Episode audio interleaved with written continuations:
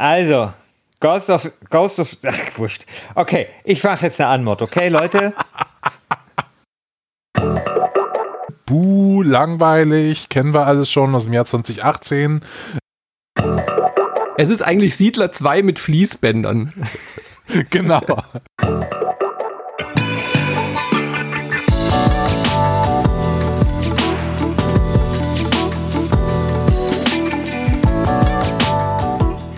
Hallo und herzlich willkommen zu Wer hat den Gürtel?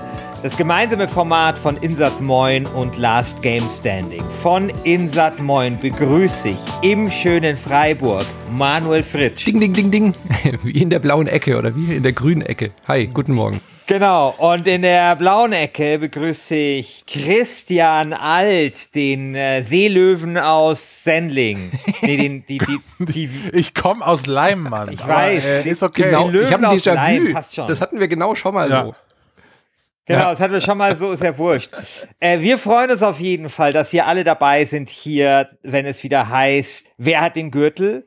Und wir haben schon wieder einen neuen Titelträger. Das ist der Wahnsinn. Und äh, das ist der Wahnsinn. Wir hatten ja lange gelitten unter der Dominanz des fünffachen Gürtelträgers Disco Elysium. Disco Elysium, das vom Oktober 2019 bis zum Februar 2020 es gelang, den Titel zu verteidigen. Und danach ging das Bäumchen Wechsel dich Spiel los im März mit Half-Life Alyx, danach abgelöst durch Cloudpunk, Cloudpunk abgelöst durch Monster Train, Monster Train abgelöst durch The Last of Us 2 und jetzt The Last of Us 2 abgelöst durch den Bonobo aus Bellevue Ghost of Tsushima. Ghost of Tsushima mit 38 Prozent, ziemlich deutlicher Sieger.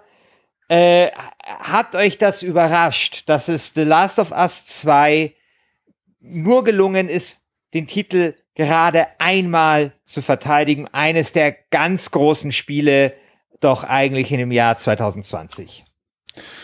Nö, Nö. das hat mich null überrascht. Mich auch nicht. Ne. Weil ich glaube nämlich, dass es nicht eins der ganz großen Spiele ist. Also ich glaube, selbst jetzt, wenn man schon noch mal, wir haben jetzt ja Ende August, äh, heute den 31. August, als wir das hier aufzeichnen, selbst jetzt ist es so, dass ich mir denke, ah ja, stimmt, das ist ja das Jahr, wo Last of Us rausgekommen ist. Es wirkt irgendwie total egal, dass dieses Spiel erschienen ist, oh, weil alle sind schon wieder beim nächsten Hype, der, äh, den wir jetzt in diesem in dieser äh, Folge besprechen, nämlich bei Fall Guys. Alle reden über Fall Guys. Dieses Format ist auch so ein bisschen sowas wie das Fall Guys unter den Podcasts. Jeder, jeder läuft einfach so mal in die eine Richtung. Äh, und dann stößt man äh, sich, prallt gegeneinander ab, fällt runter, äh, aber rappelt sich immer wieder auf. So, also deswegen, es wundert mich null, dass äh, das gerade, dass niemand mehr über Last of Us spricht. Nee, ich meine, Last of Us ist tatsächlich ein fantastisches Spiel, aber es ist ein Spiel, bei dem man halt auch sehr polarisierende Meinungen äh, trifft und auch schlecht drüber reden kann, weil wir haben es ja letztes Mal auch gemerkt, Christian, wenn man drüber redet, ist man halt immer schnell im Spoiler-Territorium. Und deswegen ist es, glaube ich, jetzt auch einfach wieder so, alle, die es gespielt haben, haben es gespielt, alle, die darüber eine Meinung hatten oder ein Hot Take, haben den auch schon verkündet.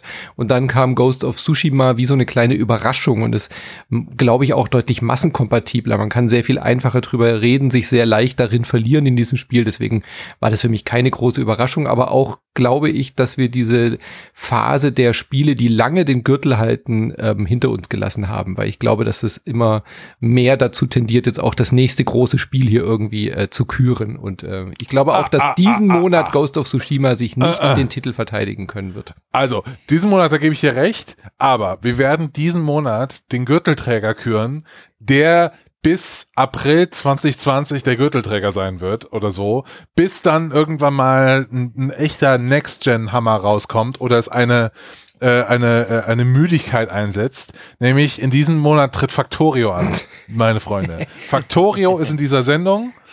Ist in der Sendung. Der motherfucking Microsoft Flight Simulator kommt aus dem Grab heraus und ist auch in dieser Sendung drin. Und der, und, der große Veteran Wasteland 3.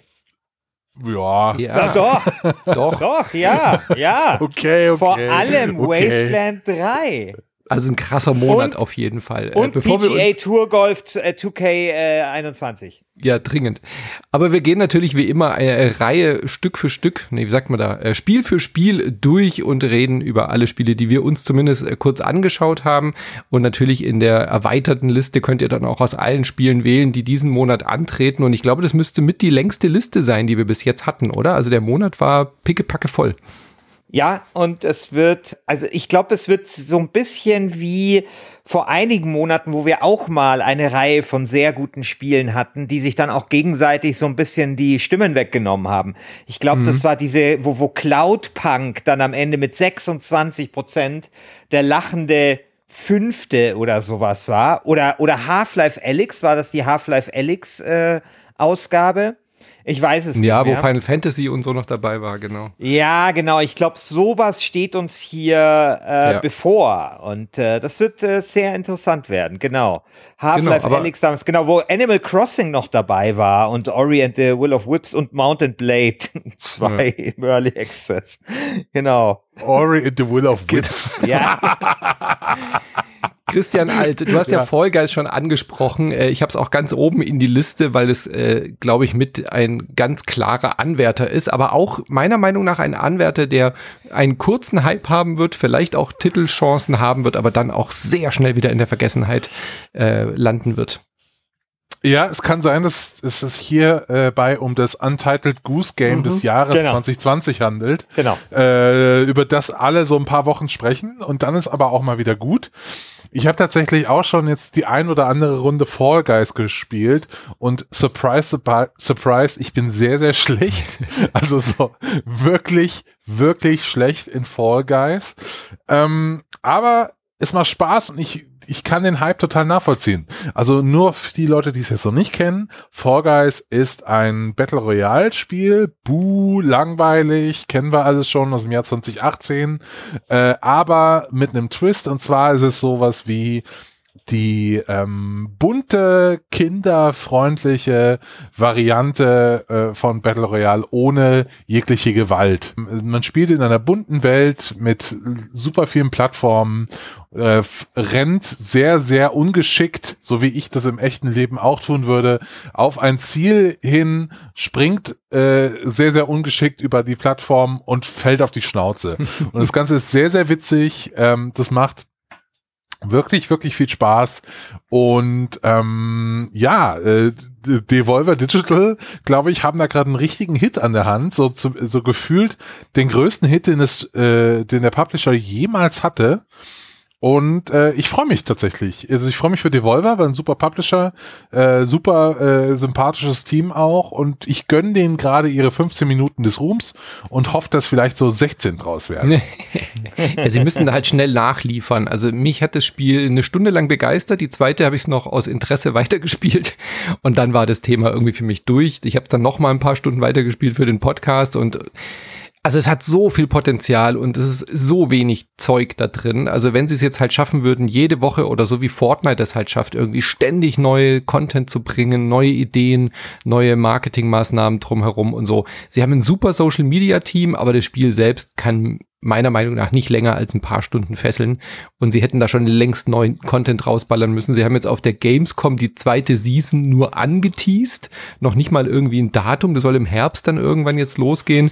Und das Einzige, was dazu kommt, sind irgendwie zwei, drei neue Arenen, keine neuen Spielmodi und äh, Kostüme aus dem Mittelalter. Also, oh klar ist ein kleines Team und es hat die auch völlig überrascht, aber die Vorbestellungen waren riesig. Es, sie wussten, dass sie kostenlos im PSN dabei sind. Es ist das meist runtergeladenste PlayStation-Spiel, was jemals eben in diesem PS Plus-Programm äh, kostenlos dabei war. Krass. Und Ach, äh, kann mir mehr, ja, mehr, kann mehr keiner, als äh, mehr als Rocket League.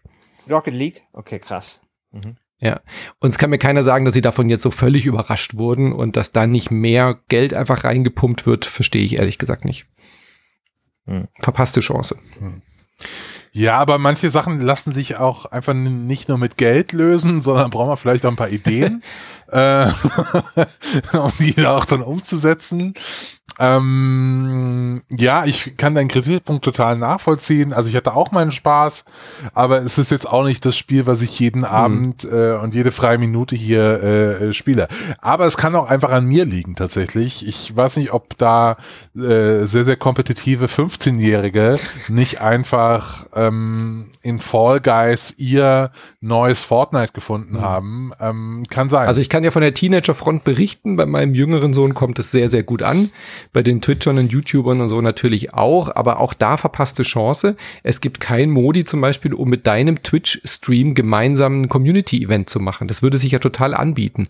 Das haben wir auch bei uns im Podcast kritisiert. Äh, das wäre so naheliegend, weißt du, dass du irgendwie sagst, hier, ähm, der, der Schiffer-Influencer startet irgendwie ein, ein Server und dann können alle Leute aus dem Last Game Standing Forum oder von Insert Moin oder so auf den Server gehen und äh, wir machen halt ein Best-of der, der Last Game Standing. Das wäre ja geradezu prädestiniert dafür, ja, dass nur einer von den Zuschauer oder Zuschauerinnen dann am Schluss die Krone hat. Das wäre so witzig und lustig, das mit einer Community zusammen zu machen und das gibt's einfach nicht. Du kannst dich mit drei Freunden zusammen in so einen Server einloggen und das war's. Also, das ist einfach so viele verpasste Chancen bei diesem Titel. Das könnte noch viel größer sein, als es jetzt schon ist. Äh, es spricht für sie Manu Bisdev äh, für Fall Guys, der dann, der dann noch was rausholen kann. Nee, aber ich verstehe es voll. Äh, äh, das das, das äh, sehe ich ähnlich. Aber es kann ja sein, dass da jetzt was passiert ähm, und die einfach da auch ein bisschen Growth Hacking machen, wie man es so schön nennt.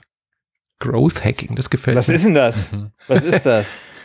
Growth Hacking ist doch, wenn du ähm, versuchst, äh, einfache Wege zu finden, wie du dein Business sehr, sehr schnell ähm, ähm, äh, sehr, sehr schnell skalieren lässt. Das ist dann sowas wie, okay, wir machen jetzt diese eine Aktion, die ist total logisch für unser Produkt und das ist äh, die Wachstumsstrategie für jetzt mein digitales Produkt und so. Das ist ein Growth Hack. Also früher hat man es einfach irgendwie ähm, Business Development genannt und dann kam irgendwie Facebook und meinte so, wir machen, nennen das jetzt Growth Hacking ähm, und seitdem ist das It's a Thing. Ja. ja.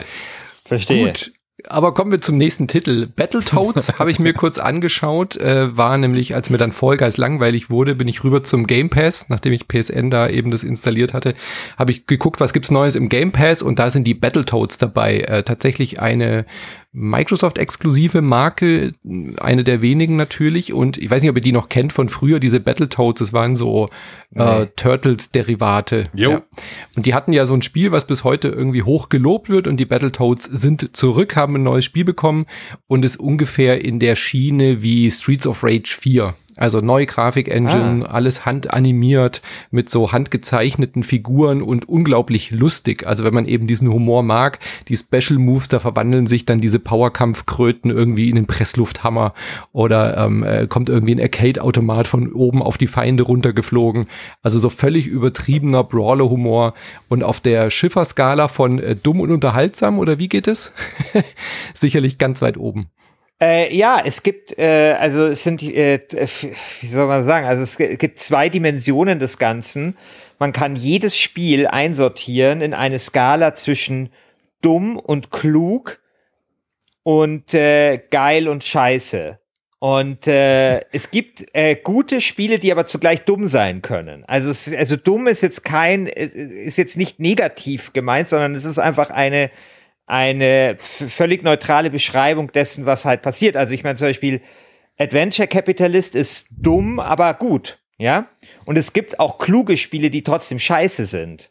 Also weißt mhm. du so, keine Ahnung, dieses Spiel, was hatten wir da letzte Woche, äh, letzten Monat, was alle so abfeiern mit der schlechten Grafik, was das Lieblingsspiel von Christian Huberts ist. So, das ist halt ein gutes, äh, ein kluges Spiel, das aber halt vielleicht nicht gut ist, so, ne? Genau, und ich glaube, äh, völlig richtig, du hast die Skala völlig richtig ähm, angewandt, mein kleiner Padawan äh, Manu. ich glaube, Battletoads ist genau sowas. Das ist gut und dumm.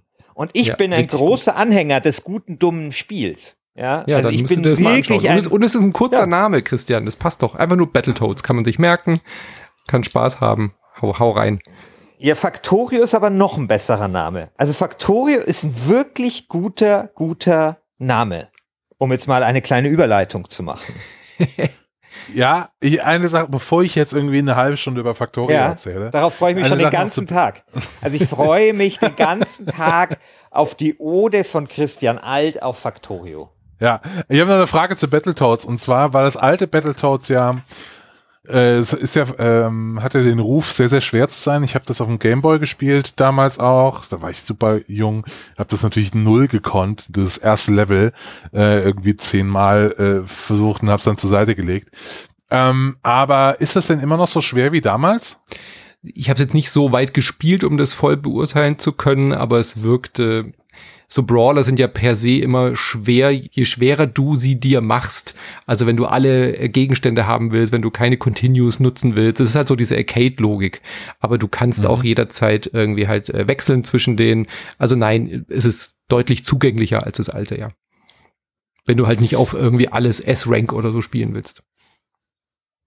Okay.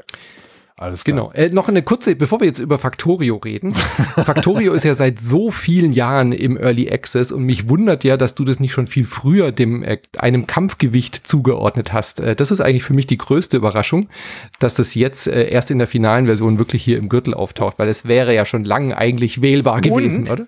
Und es ist natürlich dann auch die Frage, das wird sich aber natürlich erst im Laufe des Monats herausstellen, ob das nicht ein schwerwiegender strategischer Fehler von Christian Alt war, ob es nicht sinnvoller gewesen wäre, Factorio das Kampfgewicht zuzugestehen, damit es halt nicht hier gegen Dickschiffe wie den Flugsimulator oder Fall Guys oder Wasteland äh, 3 antreten muss. Also ich finde, naja, also, es also werden, werden in einem Kampf Monat werden wir das, das diskutieren müssen, äh, wenn also sollte Factorio äh, sich diesen Monat nicht die Krone aufsetzen, dann wird man sehr kritische Fragen, mit mhm. sehr kritischen Fragen an dich herantreten, Herr Alt. Ja, und da bin ich genau. ja mal. Also, genau.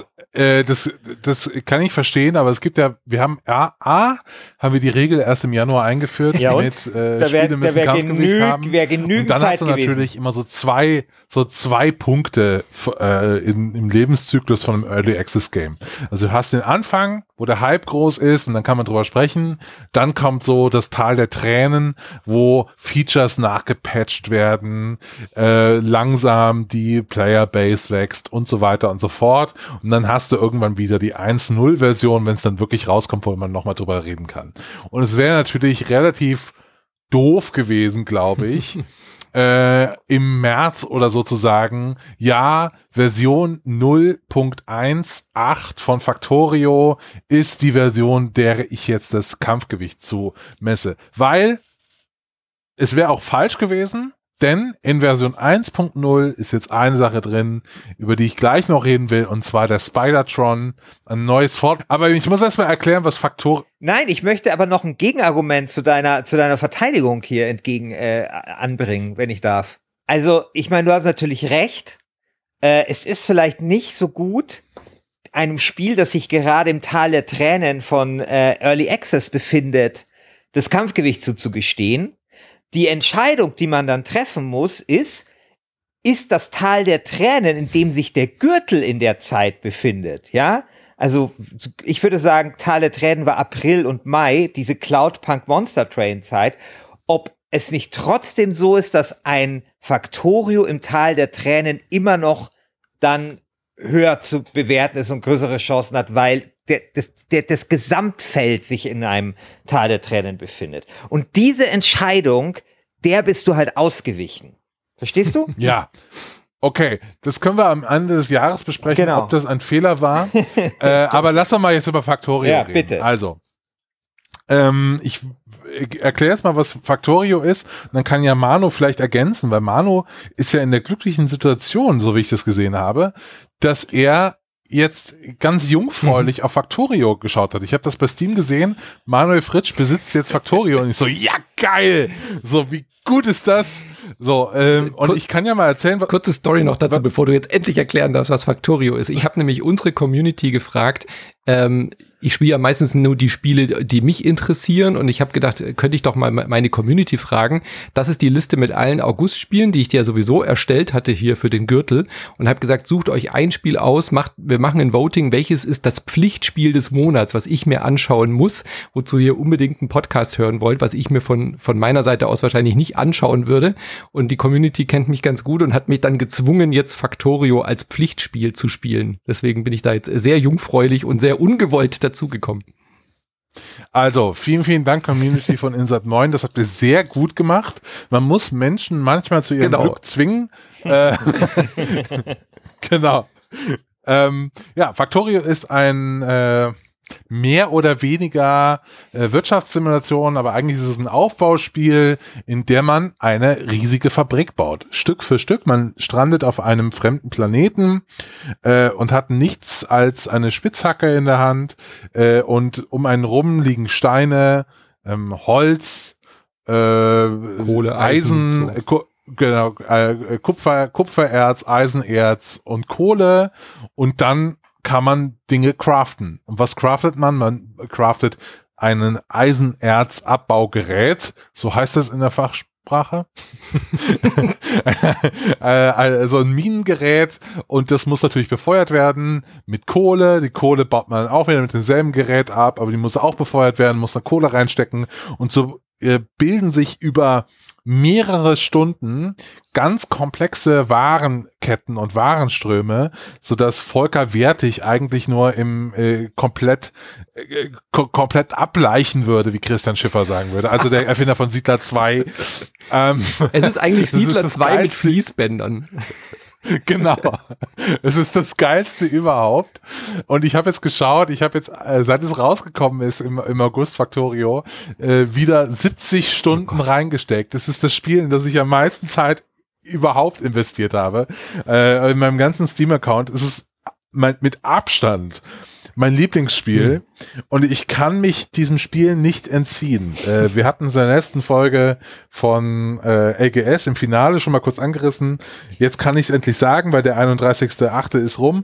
Der Christian und ich haben Codes bekommen für Crusader Kings 3 und tatsächlich habe ich den Code bekommen, Crusader Kings 3 angeschmissen, gespielt, dann kam Factorio raus und ich war den ganzen Monat mehr oder weniger geblockt, weil ich Factorio spielen musste. Ein Spiel, in das ich schon bis dahin 400 Stunden gesteckt hatte. Also nur mal dazu mhm. zu meinem ähm, äh, wie sagt man, Milieu Interieur. ähm,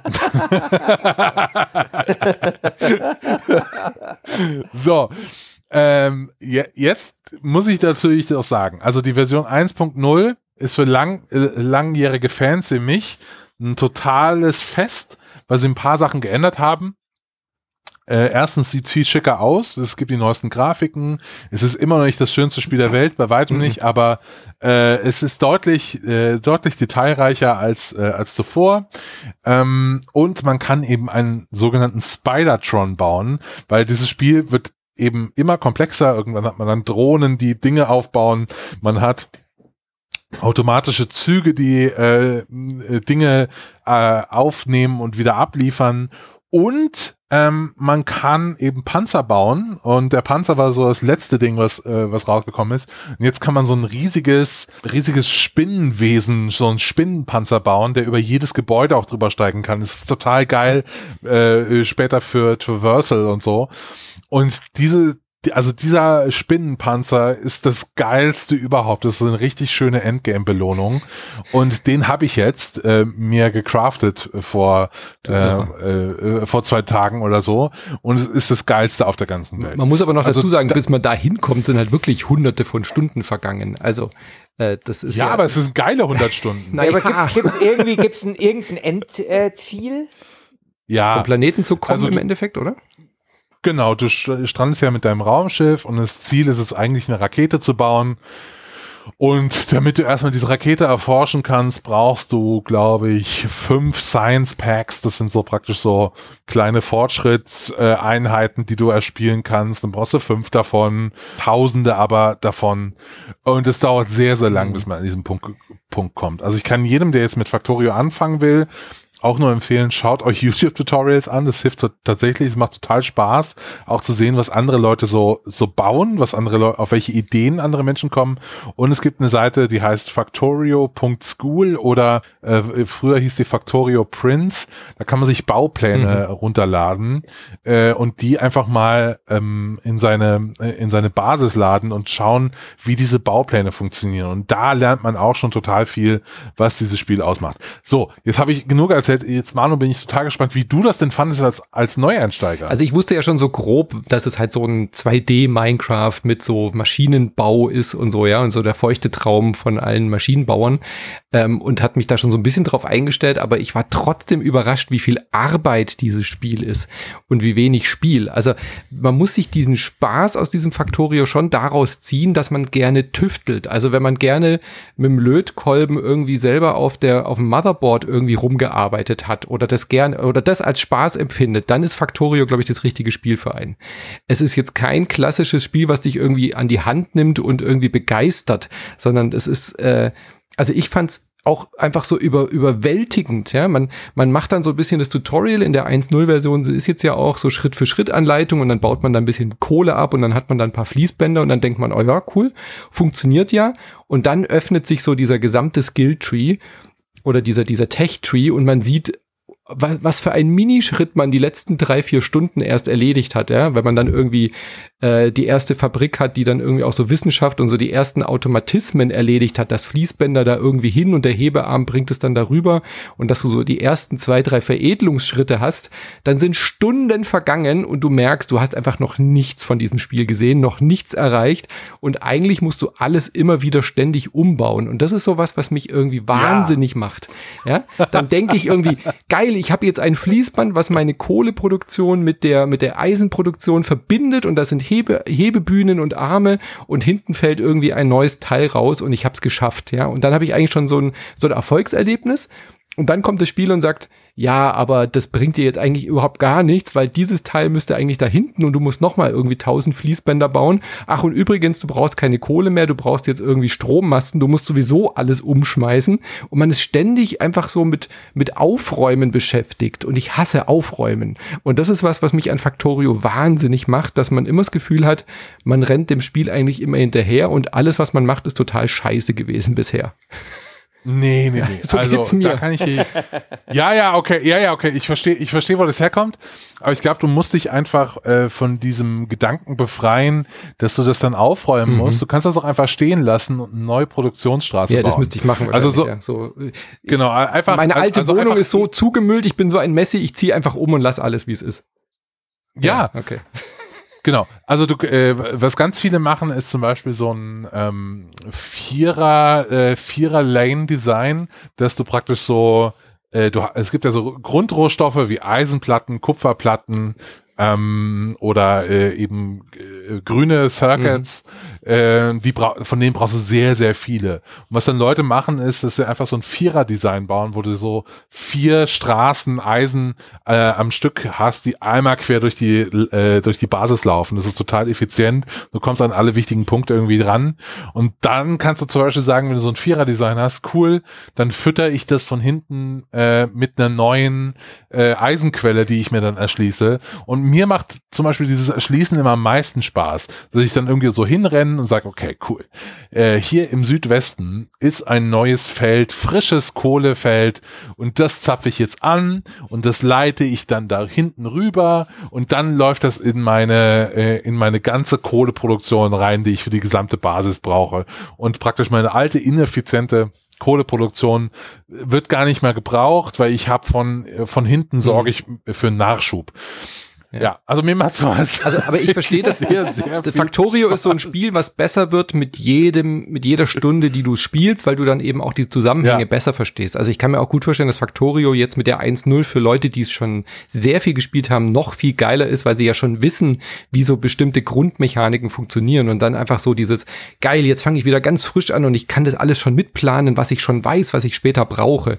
Und ähm, da liegt das Schöne darin, aber auch gleichzeitig das Frustrierende, wenn man eben frisch damit anfängt. Also da hilft es, glaube ich, wirklich, wie du schon gesagt hast, sich vorher ein paar Tutorials anzugucken, um zu wissen, wie das denn so grundsätzlich, äh, welche Automatismen da und was dann später alles ja. gebraucht wird. Also so ähnlich wie bei Anno, wenn man bei Anno mal verstanden hat, dass man irgendwie Gebäude so baut, dass überall eine Straße ist oder so ist bei SimCity, ja, den Fehler macht man ja nicht nochmal, dass irgendwie Häuser keinen Straßenanschluss haben. Und so ähnlich ging mir das bei Factorio auch, dass man einfach so bestimmte Produktionsstraßen oder so schon kennt und mitdenkt. Und das fehlte mir jetzt halt in den ersten Stunden und das hat mich frustriert.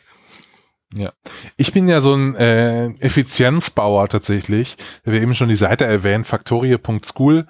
Äh, und da lade ich mir dann immer Baupläne runter und ich versuche immer relativ schnell dahin zu kommen im Spiel, dass ich Baudrohnen habe, weil dann, wenn du Baudrohnen hast, dann hast du ein Logistiknetzwerk, wo praktisch all deine Rohstoffe einfach nur in dieses Netzwerk fließen, dann kannst du einfach diesen Bauplan irgendwo hin auf die Map bauen und dann wird das alles automatisch von jemandem fertig gebaut. Und das macht das Spiel, geil. das macht das Spiel nochmal so viel geiler, weil du diesen ganzen kleinen Scheiß nicht mehr machen musst. Äh, und ja, tatsächlich, äh, so spiele ich das dann, dass ich äh, irgendwann äh, das Spiel geht dann in so eine, wie in so eine Vogelperspektive, Generalsicht. ne, also einfach so, ja, ich will hier noch eine Produktionsstraße bauen und dann klicke ich mir das so zusammen und dann verbinde ich das und ähm, ja. Aber ist es dann, ist es quasi so, dass du du baust etwas, äh, irgendwann ist das Ding halt fertig, dann geht es quasi eine Stufe höher oder äh, also sozusagen, du hast dann den Bauplan, also dass quasi immer neue Komplexität, ja, also ja. dass die eine Komplexität durch die nächste abgelöst wird. Ja, genau. Und das dann quasi immer weiter so rauszoomt. Ja, und du bist vor allen Dingen auch nie fertig. Hm. Okay. Also, ja, das ist, das ist ja was, wovor ich so ein bisschen Angst habe. Also ich glaube, dass das super faszinierend ist aber ich will nicht so, ich will nicht Sisyphos das Spiel haben. Das ist es aber. weißt du? ja. Das ist so ein bisschen mein Problem. Und, du hast immer ähm, was zu tun. Du kannst nicht fertig sein in diesem Spiel, weil es immer irgendwo noch ein Stellschräubchen gibt, wo du was verbessern könntest und irgendwo klemmt's immer und das, das muss ja. dir schon gefallen, diese Sisyphus-Arbeit und dann wirklich auch diese sehr kleinteilige und dann aber eben die Belohnung zu haben, dass alles irgendwie automatisiert funktioniert. Also wenn du es dann was änderst, das Stellschräubchen, dann läuft der Laden ja wieder und das ist schon ja. sehr befriedigend. Aber es ist schon auch ein sehr gutes Podcast-Spiel, oder? Es ja. ist das, also ich mache gerade so einen Yale-Kurs auf YouTube äh, über die äh, über globale Politik. äh, der ist sehr gut. Ich, ich guck, ich mach den auch. Ich mach den auch. Der ist super. Und wirklich.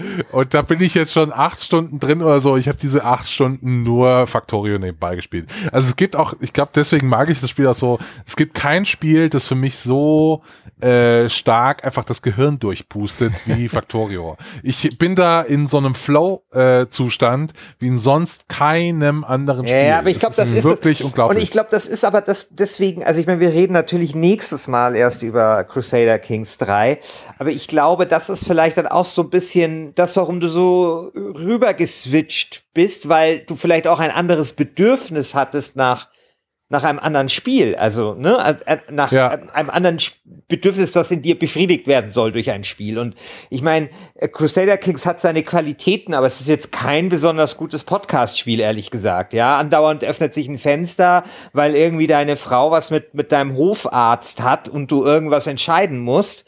Ähm, und das ist natürlich was anderes, als wenn du quasi so sowas hast wie Factorio, wo du einfach baust, im Flow bist und dich darin verlierst. Apropos Flow. Christian. Ja, genau. Ich würde sagen, lass mal über was genau. anderes reden. Der Microsoft Flugsimulator, Flight Simulator, ist, wie du schon gesagt hast, aus den Toten auferstanden und äh, hebt sich in die Lüfte und äh, gilt ja tatsächlich so ein bisschen als das PC-Vorzeigespiel gerade. Ihr habt's beide gespielt, äh, Christian Schiffer, Christian Alt, erzählt mal. Mhm. Äh, ich wollte es, ich hab's auch schon hier, ich kann es nicht installieren, weil meine Festplatte zu klein ist. Aber das ist mein Problem. ja, was soll man zu diesem Spiel sagen? Also für mich ist das eine Art virtuelles Weltwunder. Also das ist das Spiel, also ich habe den Flugsimulator 4.0 gespielt, als ich sehr klein war, also so elf oder zwölf. Und dann spiele ich so 30 Jahre später oder so ähm, dann den, den Flugsimulator 9 von Microsoft und das ist wirklich so kein Spiel gibt mir so krass das Gefühl, dass ich mir denke, boah, mein Gott, sind wir weit gekommen. Ja, mhm. so. Also das ist schon einfach unfassbar beeindruckend, diese Größe, ähm, dieser Detailgrad trotz der Größe. Also klar, es ist ja alles technisch gemacht worden mit äh, irgendwie KI und diesen Kartensystemen da von Microsoft Bing, Bing Maps, was glaube ich keine Sau benutzt, ja. Mhm. Ähm, also jetzt eh, schon. Ja, genau. Ja klar. Ich meine, das ist für Microsoft echt interessant. Also ich meine, die, die, das ist eine Technik oder eine Leistungsschau auch ihrer Technologien, die sie so haben. Und dann natürlich ein Zugpferd für den, äh, für den Game Pass. Aber es ist wirklich irre. Ich habe halt das gemacht, was man natürlich als erstes macht, irgendwo bei sich zu Hause starten und dann halt gucken, ob man über sein Haus fliegen kann. Und man kann, ja, mhm. sobald man herausgefunden hat, wie man das Flugzeug steuert und so. Ne? und das ist schon wirklich, also es ist für mich so eine ganz neue Art, äh, die Welt zu erfahren. Also dieses, du, du, du fliegst über die Pyramiden, du fliegst über über Duisburg, weil du es schon immer mal sehen wolltest. Endlich kannst du einen Abstecher machen nach Freiburg. Ähm, und das ist, das ist so, also es gibt ja diesen Satz so irgendwie, the, the map is not the landscape. Und ich habe geschrieben, ich glaube, noch nie war the landscape zugleich auch so sehr the map. Also weil dieses eins zu eins Gefühl, äh, die Welt befliegen zu können, das finde ich mega überwältigend. Jetzt ist natürlich die Frage, wie schlägt es sich so als Spiel? Und da muss man halt sagen, ähm, wenn man sagt, okay, Factorio ist einem zu kompliziert vielleicht, dann glaube ich, braucht man es mit dem Flugsimulator gar nicht unbedingt so richtig zu probieren. Also, weil es ist halt ein Flugsimulator, ja. Es ist halt ein Flugsimulator, halt nicht irgendwie Red, Red Baron 1993. Ja. Oder Falcon 4.0. Ja. ja. Oder Fall Guys oder so, ja.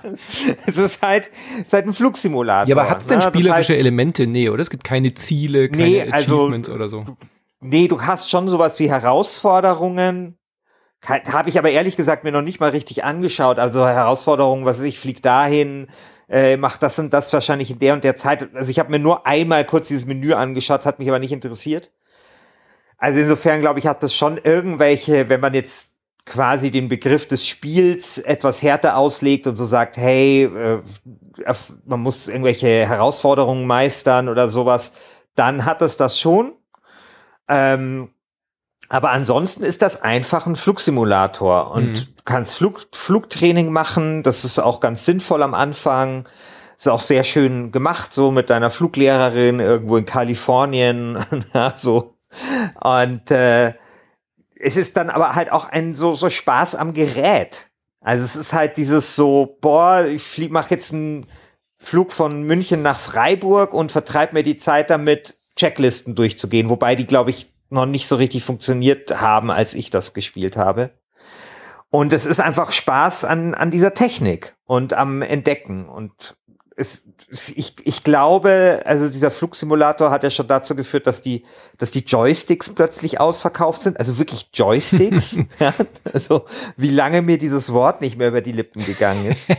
Und ich glaube, dass da Microsoft damit tatsächlich jetzt einfach so ein kleines virtuelles Weltwunder in, im eigenen äh, Game Store halt rumstehen hat was eine unglaublich große Fanbase äh, nach sich ziehen wird, unglaublich viele Videos, ein unglaublich interessantes Spiel auch, um es als Service Game zu ähm, betreiben. Also mit, mhm. weiß ich noch mehr Flugzeugen und dies und das. Also ich glaube, da ist eine ganze, ganze Menge ist da noch möglich. Was sagt also, denn unser äh, Frames gut. per Second äh, Spezialbeauftragter Christian Alter zu? also ich habe es auch gespielt, äh, einfach nur äh, wegen der Grafik. Ich wollte das sehen. ich bin gar nicht so ein Flugsimulator-Fan, aber es sieht einfach so geil aus. Und dann habe ich gedacht, okay, ich schmeiß jetzt mal irgendwie alte Spiele von der Platte und äh, die 170 Gigabyte räume ich jetzt mal frei. Äh, hast du doch als RAM drin, sagst du manchmal. Genau, genau. Dann habe ich mehr oder weniger einen halben Tag runtergeladen ähm, und äh, habe das Flugtraining gemacht, aber danach auch irgendwie aufgehört, mhm. weil tatsächlich ich bin überfordert davon. Ich, äh, also jetzt nochmal Vergleich zu Factorio. Wir sagen, es ist auch ein komplexes Liebhaberspiel. Aber bei Factorio gibt's irgendwie einen Button und der macht alles. Und bei, äh, bei Microsoft Flight Simulator 160 äh, Tastaturkommandos.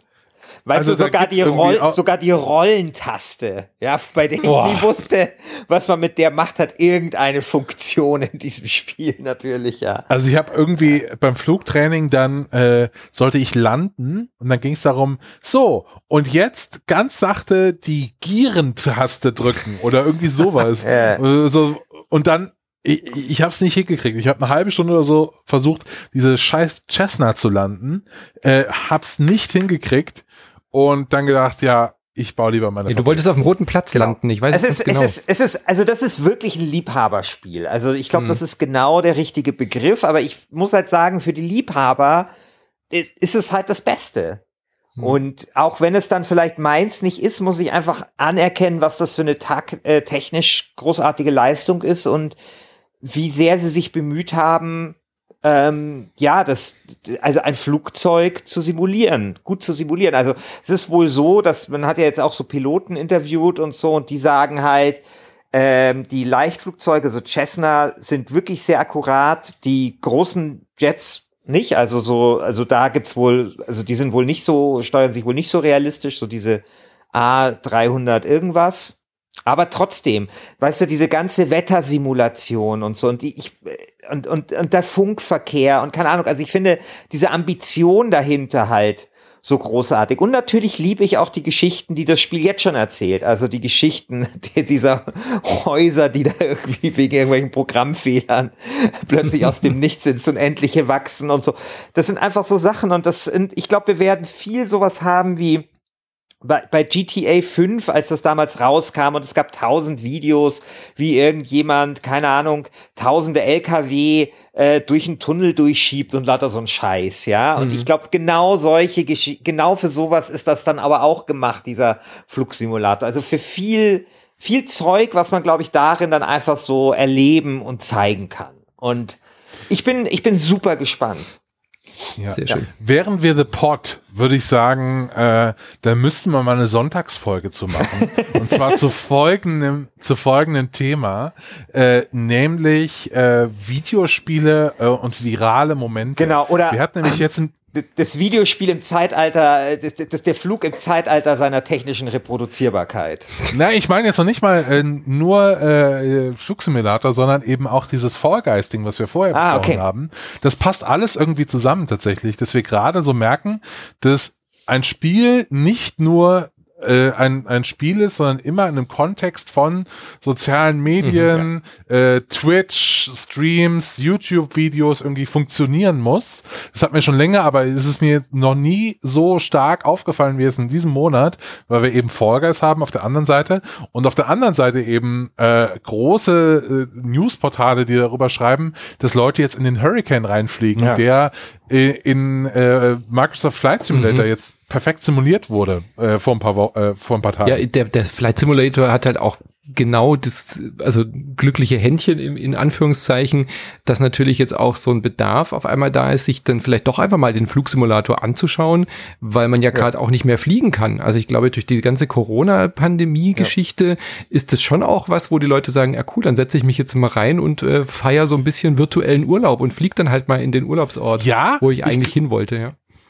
Ja, ich glaube, das, das, das ist auch Teil davon, aber was ich auch glaube, ist, dass wir äh, wegen Corona gerade alle ähm, mehr Zeit in virtuellen Welten verbringen und mehr Zeit zu Hause. Und früher, äh, also früher, also im, im, im Dezember, ganz früher, noch wär, wärst du, wärst du irgendwie rausgegangen, hättest Sozialkontakt gehabt mit, mit, mit deinen Freunden. Und jetzt braucht man einfach so also es gibt ja in der in der äh, Architektur, glaube ich, und in der Soziologie so die Theorie vom Third Place. Mhm. Ne? Du hast die Arbeit, äh, du hast zu Hause ist der erste äh, First Place, dann hast du die Arbeit, Second Place und dann hast du Third Place. Third Place sind Sachen wie Mall, Kino, mhm. Restaurant, hat alles zu. Es ist alles dicht. So, ich glaube nämlich, dass wir gerade sehen, dass Computerspiele zu einem ernsthaften Third Place werden können, wo sich Leute treffen, wo Leute drüber reden, wo sie ein gemeinsames Thema haben und einfach abhängen, wie damals in der Mall. Ja. Das ist zum Beispiel bei ja. Fall Guys. Animal Crossing ja. ist die neue Mall. Ja. Genau. So. Ja. Also ich hätte noch zwei äh, Überlegungen zum Fly Simulator beizutragen. Das eine ist, vielleicht sehen wir hier auch wieder den Beginn von etwas äh, Neuem, also nämlich der dem Zurückerobern der Simulation durch die Simulationen, ja, mhm. weil wir hatten jetzt irgendwie in den letzten zehn Jahren diese ganze Holzfäller-Simulator und weiß nicht was, Bohrsimulator und Hochseefischen, die Simulation, Simulationen.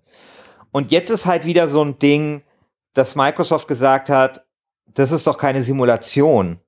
Das ist eine Simulation, ja. Also ich höre zum Beispiel, ich habe gestern den Podcast auch gehört von, ähm, von, von Stay Forever, die diese, diese U-Boot-Simulation da von Sid Meier hatten und da habe ich mich auch daran erinnert, wie dieses Simulationsgenre, also das akkurate Simulieren von eben Kriegsmaschinen oder einfach auch technischen Gerätschaften früher wirklich ein ganz, ganz großes Genre war. Und ich finde, das ist so ein bisschen verloren gegangen. Es ja. wurde halt abgelöst nur durch diese äh, Simulationsspiele, die die Schrift auf der Packung haben von Word 2016 und die sich halt der Familienvater kauft im Mediamarkt, obwohl der da reingeht, um sich eigentlich einen Drucker zu kaufen und dann mit dem Holzfäller Simulator rauskommt, so. Und da bin ich halt sehr gespannt, ob das halt nochmal vielleicht auch einen Impact haben wird. Also warum gibt es zum Beispiel keine gute U-Boot-Simulation oder sowas mehr. Ja, also warum mhm. ist das völlig ausgestorben? Und vielleicht geht da ja mal wieder was. Und das zweite ist, da hoffe ich, dass ich jetzt nicht zu viel BR-interner oder sowas ähm, äh, erzähle, aber ähm, das hatte ich tatsächlich noch nie, dass wir haben ja ein paar Leute oder äh, also ein paar Leute, es kümmern sich natürlich bei uns Leute auch um SEO und um, um Suchmaschinenoptimierung und so.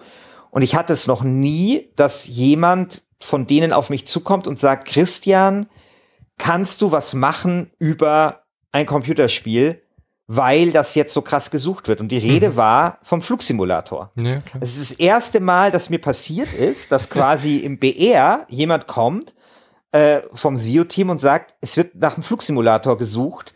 Äh, das scheint ein Phänomen zu sein. Ich habe keine Ahnung, was dahinter steckt. Ich weiß keine, keine Ahnung, von was, von was da die Rede ist, aber sagt ihr das irgendwas und so? Und das ist echt erstaunlich. Also ich glaube, dass dieser Flugsimulator massiv auch Leute zieht, die einfach außerhalb dieser Games-Bubble halt sind. Ja, klar. Und, ja. und ja, also sofern sie halt einen guten PC haben.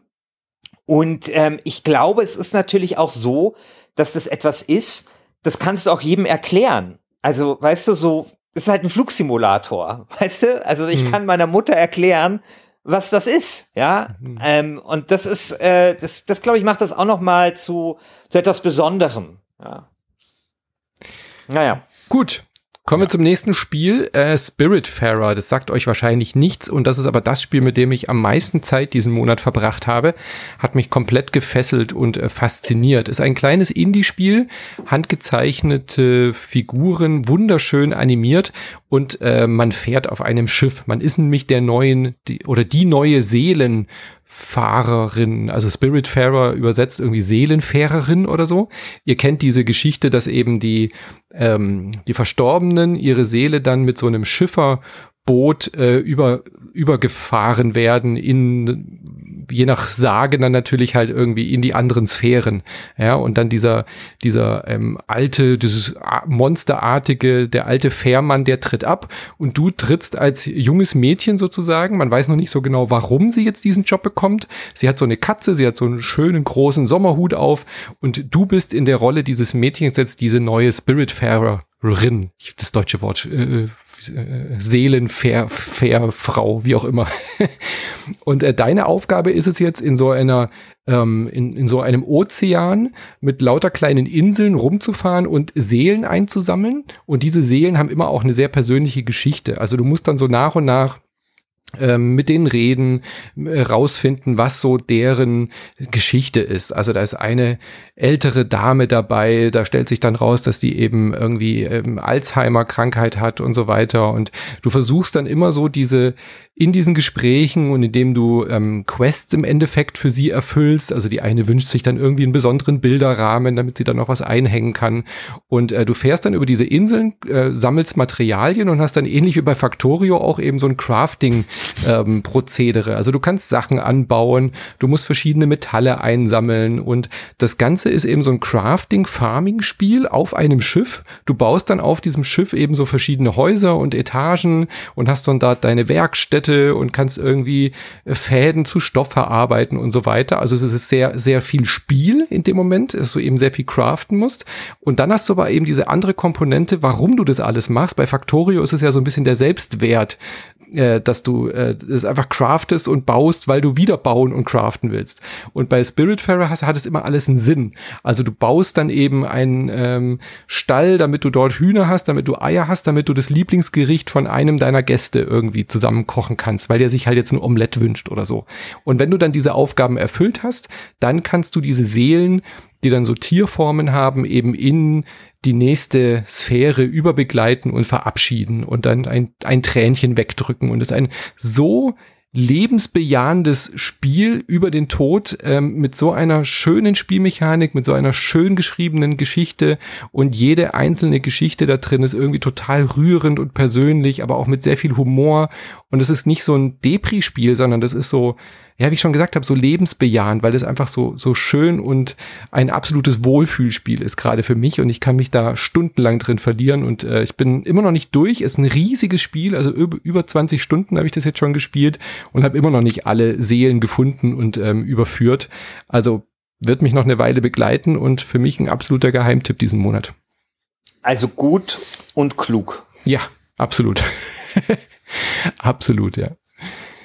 Das klingt total nett. Mhm. Ich habe eigentlich Bock, das jetzt zu spielen. Und vor allen Dingen ist, äh, was denn? Ja, äh, ist, ja, ist ja auch von so einem ganz kleinen Studio, ne? Von äh, Thunder Lotus genau. Games. Kennt, kennt man auch nicht, oder? Die haben bisher nichts Hatte ich gemacht. noch nicht auf dem Schirm bis jetzt. Er hat mich auch völlig überrascht, ja. ja. War auch so ein Game Pass-Spiel, was ich jetzt dadurch entdeckt habe, aber gibt's auch für ah. andere Systeme, ja. Ja, ey, ohne Scheiß, der Game der Pass, Hammer, äh, das, die drehen gerade komplett ja. auf, das gibt's nicht. Ja, ähm, cool, das werde ich mir mal anschauen. Also das ist jetzt äh, ja. allein die vier Spiele, über die wir reden, sind alles Game Pass Spiele. Aber kommen wir gleich noch dazu. Ähm, PGA Tour 2K21, ein Golfspiel und da bin ich ja eigentlich immer mit dabei. Diesmal habe ich aber ausgesetzt. Aber ist auch so ein Third Place, oder? Den Golfplatz zu besuchen virtuell. Ja, der der Golfplatz war natürlich auch äh, immer nicht virtuell, immer mein Third Place, also abhängen hier im, im Country House und so. ja, das ist ja genau mein Third Place und genau meine Welt. Aber ich krieg natürlich offline nicht genug davon, deswegen muss ich, äh, oder analog nicht genug davon, deswegen muss ich natürlich auch noch digital weiter golfen. Ich habe mir deswegen PGA Tour Golf äh, 2K äh, 21 äh, geholt, aber ich habe es tatsächlich noch nicht so richtig spielen können. Ähm, ich weiß, dass es quasi äh, irgendwie von dem Studio kommt, das, glaube ich, früher die EA-Golfspiele gemacht haben, die jetzt aber, glaube ich, gewechselt sind und jetzt eben bei 2K sind. Und ich habe mal eine Stunde oder ein, so zwei Stunden reingegolft ähm, und hatte das Gefühl, dass es schon alles so dabei ist, was ein Golfplatz, äh, Golfspiel braucht. Also mega pittoreske Golfplätze, äh, ähm, ein gutes Schlaggefühl, ähm, viele so Originalplätze und auch so ein Karrieremodus und auch so Original-Golfspieler, wobei ich mittlerweile da auch ein bisschen raus bin und die alle nicht mehr so kenne. Und, Kann man Trump ähm, spielen? Bitte sag mir, dass es Trump als Skin gibt. Nee, gibt's nicht und es gibt auch nicht seine Golfplätze oder ah. da, wo er immer spielt in Irland. Das wäre natürlich, äh, wäre natürlich wirklich schön. Vielleicht wird das irgendwann nachgeliefert. Ähm, ich finde es halt ganz schön, weil es auch wirklich auch eine Simulation ist. Also es ist jetzt zum Beispiel, du kannst auch dein, also dein, dein Spieler wird zum Beispiel nicht stärker mit der Zeit oder mhm. irgendwie so Quatsch, dass du den da aufleveln kannst, sondern es ist quasi alles so ein bisschen ähm, dein Skill.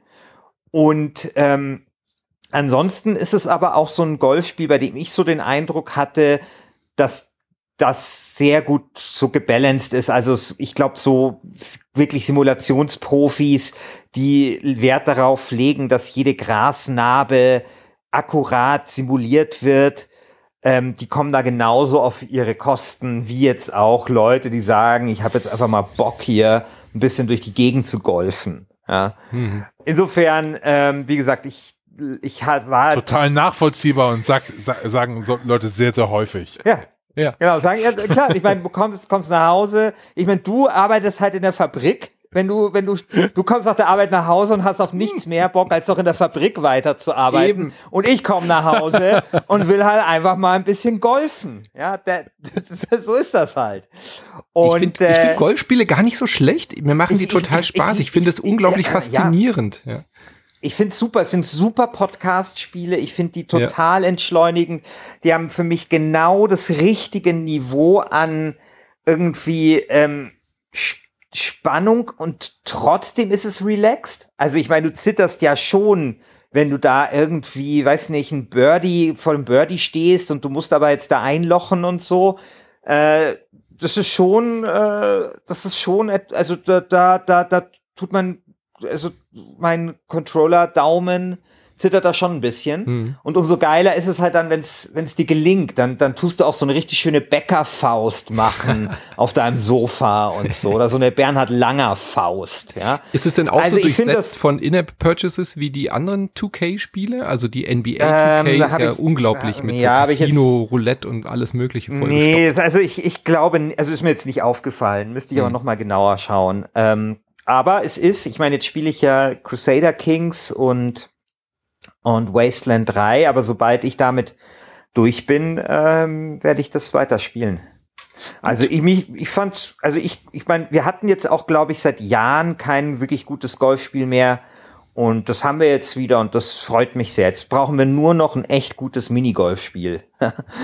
Minigolf es gibt gerade Golf, es gibt Golf with your friends. Das ist ein gutes ah, Minigolf-Spiel. Das musst du dir mal angucken. Ja, das kam, glaube ich, letzten ja, Monat. Ich, also Minigolf finde ich tatsächlich auch super, weil das da ist, Minigolf. quasi dann, ja, sehr gut, okay. Ja, ja okay, da, da bin ich dann auch wieder dabei. Das, das ist super. gut, dann erzähle ich euch noch was zu Tell Me Why. Das ist nämlich das neue Spiel von den Don't Not äh, Studios, die natürlich Life is Strange gemacht haben, diesmal unter einem neuen Publisher, nämlich auch bei Microsoft. Äh, das heißt, es ist auch im Game Pass drin und eben äh, Microsoft exklusiv, sprich Xbox und PC. Und Tell Me Why hat eine ganz äh, tolle Prämisse. Also es ist, stellt euch Life is Strange vor ähm, dann wisst ihr schon genau, was das für eine Art von Spiel ist. Ist auch wieder ein Adventure. Man spielt äh, zwei Figuren, nämlich ein Zwillingspärchen, ein Bruder und eine Schwester, ähm, die vor zehn Jahren, also es fängt dann ähm, 2005 an, ähm, mit einem Mord, das ähm, einer der beiden Geschwister die Mutter umbringt. Und das Spiel heißt Tell Me Why, weil es dann zehn Jahre später spielt und dieses Geschwisterpärchen, das Zwillingspärchen, geht wieder zurück an den Ort, wo dieses ähm, schreckliche Geschehen dann passiert ist, um herauszufinden, warum, was da überhaupt genau passiert ist, weil sie beide sehr unterschiedliche Erinnerungen daran haben. Und das Besondere eben jetzt ist auch, dass man eine Transperson spielt, nämlich einen Transmann. Der Taylor ist ein Transgender-Charakter und seine Schwester, die Allison, ist äh, eine Frau. Und die gehen eben zusammen und du steuerst die beiden. Und dadurch, dass sie Zwillinge sind, kommt auch wieder so ein kleiner Mystery-Element dazu, was bei den Don't Not-Spielen ja immer so ist.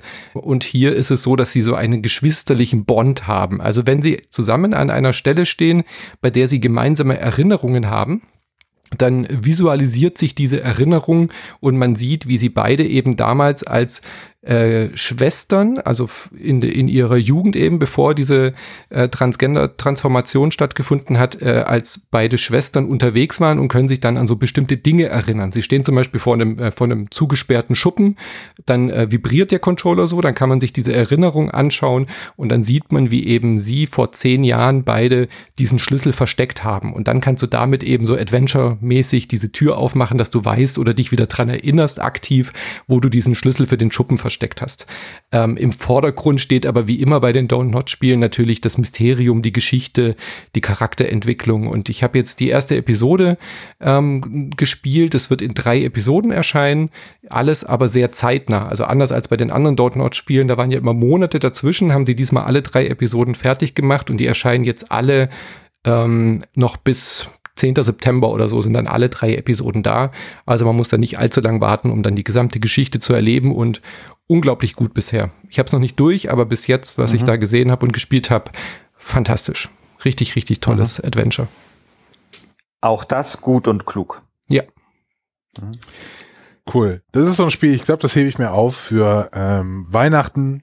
Ich habe so, so, so, so eine, die Fantasie jedes Jahr, dass ich so zwischen den Jahren dann diese ganzen Singleplayer-Spiele nachhole. Ja. Habe ich, glaube ich, letzten Monat auch schon bei Das habe ich jedes Jahr, es klappt nie. Gesagt. genau. Und das hebe ich ja. mir auf. Kurze ähm, Werbung noch, weil du vorhin Sonntagsfolge gesagt hast. Tell Me Why wird auch unsere freie Sonntagsfolge jetzt bei Insert Moin sein. Also wenn ihr da hören wollt, was wir dazu zu sagen haben, bis dahin habe ich es dann weitergespielt und das werden wir am Sonntag mit der Nina Kiel, mit meiner tollen Kollegin, besprechen. Ah, cool. Sehr schön. Dann ein Spiel, was auch Gut. perfekt für Weihnachten passen würde. Wasteland 3, Christian Schiffer. Man spielt nämlich in der Eiswüste von, äh, wo sind wir? Oklahoma? Nee. Oregon sind wir. Soweit, nee. glaube ich. Nee, nicht. Ich glaube, ich dachte, das wäre Oregon. Also Oklahoma nicht. Hallo, Future Manu hier. Es ist Colorado. Naja, wurscht. Auf jeden Fall sind wir im, äh, im Schnee und Eis. Diesmal aber nichtsdestotrotz in der Endzeit, in der, in der Postapokalypse, so wie wir das ja von Wasteland kennen. Wasteland, die große Grand Dame der Echtzeit-Rollenspielserien, die äh, eigentlich Fallout auch beeinflusst hat und dann äh, vor einigen Jahren per Crowdfunding dann von Brian Fargo wieder auferweckt worden ist. Ich fand Wasteland 2 auch relativ gut. Ich fand mhm. allerdings, dass das Spiel, ich weiß auch gar nicht, ob wir damals nicht sogar einen Cast dazu gemacht haben, lieber Manu. Ja, haben wir. Das kann sogar wirklich sein. Ja. Ähm, ich weiß aber, dass ich mir damals diese, dass ich da ein großes äh, Problem damit hatte und das waren die Kämpfe. Ja. Die Kämpfe in Wasteland 2 waren sehr langweilig, fand ich, sehr repetitiv. Und umso mehr hat es mich gefreut, dass sie genau dort angesetzt haben. Die Kämpfe bei Wasteland 3, immer noch rundenbasierende Kämpfe, so wie es sein muss, ja. Mhm. Kämpfe müssen rundenbasierend sein in Rollenspielen äh, sind äh, jetzt nicht so geil wie jetzt so ein XCOM 2 oder sowas, ja, auch wenn die erst erstmal vordergründig ähnlich aussehen und auch nicht so geil wie äh, wie bei einem, da musst du jetzt wieder helfen, wie diese wie dieses dieser Spieletitel heißt, der wieder über eine halbe Seite geht. Mutant äh, Year Zero meinst du wahrscheinlich? Ja, genau, Mutant äh, genau Day Zero, weiß nicht was. Genau, also auch nicht so, aber aber, also nicht so von der Dynamik, aber sie sind wesentlich besser, komplexer, interessanter als in Wasteland 2. Also man merkt, da haben sie richtig viel äh, sich, also oder sich zumindest mehr Mühe gegeben. Und das macht das allein schon zu einem sehr viel besseren Spiel. Mhm. Ansonsten ist es natürlich ähm, einfach ein, ein Endzeitspiel mit so ein bisschen schwarzen Humor, den ich jetzt nicht ganz so treffend finde, manchmal wie beispielsweise der Humor von äh, Fallout. Das ist aber auch so ein bisschen Geschmackssache. Bei mir ist es auch so, dass ich sehr stark über, über all die Jahre für so ein Endzeit-Szenario, Rollenspiel-Szenario auch so das Fallout-Szenario, also dieses 50er-Jahre-Ding irgendwie auch so in meinem Gehirn so festgesetzt hat und irgendwie das für mich auch formatiert hat. Und das ist irgendwie dann auch irgendwie interessant zu sehen, wenn einfach mal äh, Endzeit einfach Endzeit ist oder ja. Postapokalypse ohne jetzt irgendwie diese Parallelwelt. Äh, Aber ich finde, es ist ein ganz tolles Spiel. Also ich muss sagen, am Anfang habe ich mich ein bisschen schwer getan damit.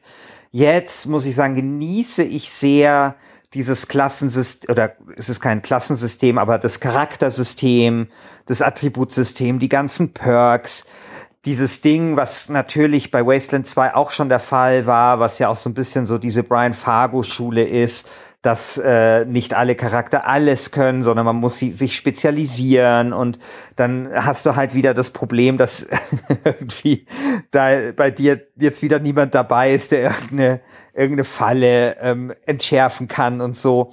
Klar, weil, weil, weil, weil du wieder alle Punkte in Toasterreparatur gesteckt hast, ja.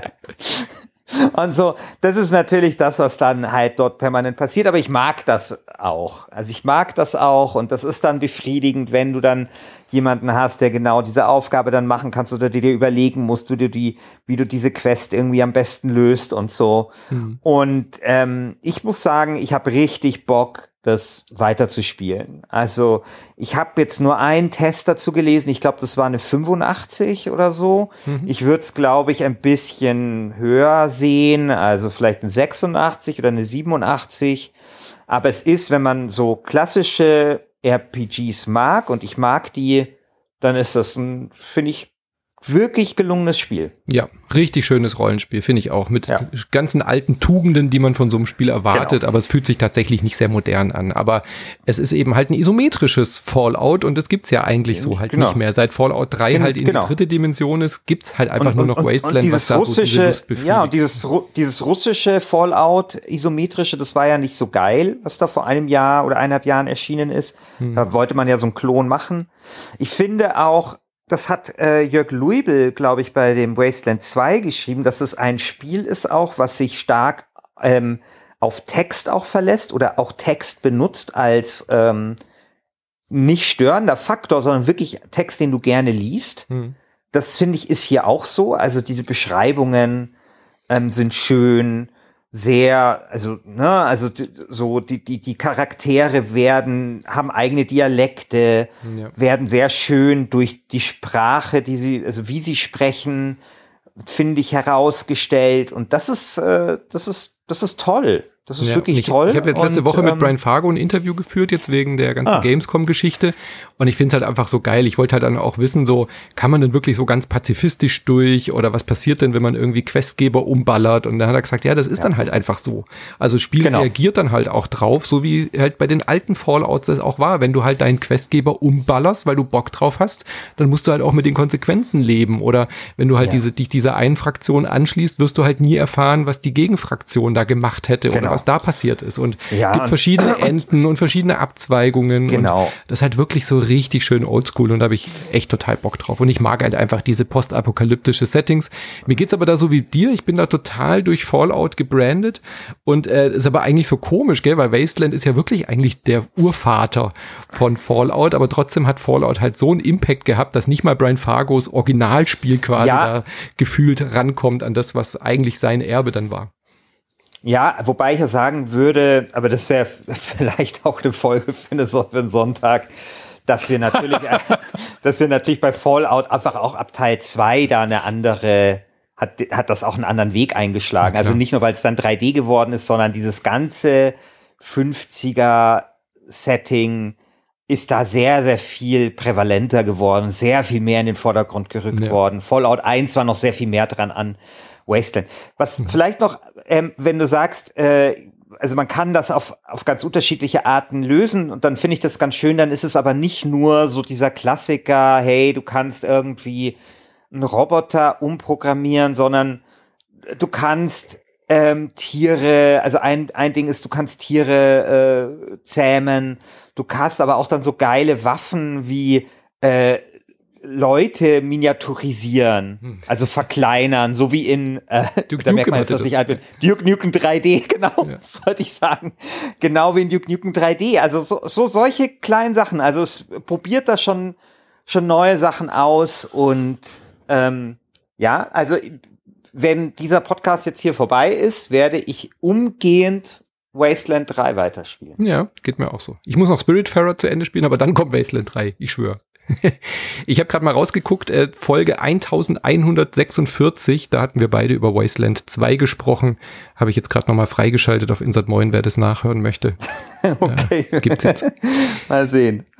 Gut, ähm, wir sind durch mit den Spielen, die wir gespielt haben, zu denen wir euch konkret was sagen können. Äh, ich hatte ja gehofft, wir haben natürlich die ganzen anderen Spiele, die erschienen sind, auch noch in der Liste und ich hatte ja sehr drauf gehofft, von Christian Schiffer was zu Captain Tsubasa Rise of New Champions zu hören. Ein Fußballspiel in Anime-Style. Das muss natürlich unbedingt in die Liste rein und äh, ich bin ja dafür, dass wir ein Pflichtspiel auch für Christian Schiffer einführen und du musst dieses Spiel spielen. oh je, ich bin dagegen. ich bin, ich bin sehr dafür. Ich bin sehr dafür. Also ins Forum, ja.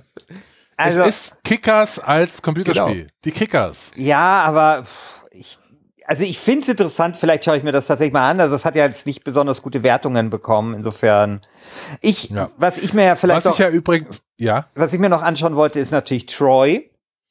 Ähm, also das neue Total War Spiel, wobei das äh, ja auch nicht so geil sein soll. Und mhm. ich habe einen wirklich sehr interessanten Kommentar gelesen auf GameStar.de, wo jemand erklärt hat, warum sich die äh, Total War Saga in der Sackgasse befindet und wie sie da vielleicht ähm, herausfinden kann. Also wirklich auch eine Leseempfehlung. Ich glaube wirklich, dass diese Serie große Probleme hat gerade. Ähm, aber leider nicht gespielt, weil darüber hätten wir dann vielleicht auch noch mal ein bisschen sprechen können. Ansonsten interessiert mich von dem, was hier auf dieser Liste sonst noch steht, nicht so wahnsinnig viel, außer vielleicht der Surgeon Simulator 2 und Project Cast 3. So. Naja, wir hatten aber auch hier Risk of Rain 2. Risk of Rain, ähm, alter äh, Indie-Mega-Kulttitel. Äh, was? Ähm, und ja. Was war, was war das? Risk of, Risk Rain. of Rain ist doch so ein äh, Twin-Stick äh, Permadeath Dingsbombs-Shooter gewesen. 2D. Sagt mir auch äh, jetzt äh, der, der zweite ist ähm, jetzt rausgekommen und äh, ist in 3D. Und tatsächlich sind die Rezensionen auf Steam äußerst positiv. Also das darf man nicht unterschätzen. Ich habe es aber auch noch nicht äh, da reinschauen können. Hm. Was mich noch interessiert ja. hätte, habe ich aber auch noch nicht die Zeit gefunden. Es kam erst jetzt vorgestern, glaube ich, raus. Das Spiel ist The Last Campfire, das neue Spiel von Hello Games. Also die No Man's Sky Leute haben jetzt so ein kleines putziges 3D-Adventure gemacht. Äh, das werde ich mir sicherlich auch noch anschauen. Und äh, jetzt auf der Gamescom entdeckt habe ich äh, Raji an Ancient Epic, ein Spiel aus Indien von indischen Entwicklern, die indische Folklore in ein, ja, so ein 3D-Adventure auch verpackt haben. Das sieht auch super schön aus. Also das vielleicht auch noch so als kleiner Indie-Tipp. Und Serious Sam 4. Ja, unbedingt. Nein. Mein Gott, also kaum, kaum eine Spieleserie interessiert mich weniger, wirklich. Ja, geht mir auch so. Ganz cool. Serious Sam, diese Faszination habe ich nie nachvollziehen können. Nee. Das ist, das finde ich wirklich dumm und schlecht. Ja, aber nicht so dumm und schlecht Ach, wie Fast and Furious Crossroads. Das kam auch diesen Monat raus. Das wird das Pflichtspiel. Aber das erste war schon Wahnsinn. ja. Also so bei, beim ersten muss ich leider sagen, das erste war super. Das hatte doch so gefühlt 50 Megabyte mhm. nur und sah aber unfassbar gut aus. Das war damals so das Technikwunder aus Kroatien. ähm, ja. ja, das erste Serious Sam. Aber leider ist da nichts mehr gekommen, obwohl sie jetzt vor ein paar Jahren diesen äh, Crow-Team, äh, diesen Indie-Hit hatten, The Talos Principle, aber ist auch schon sechs Jahre mhm. her.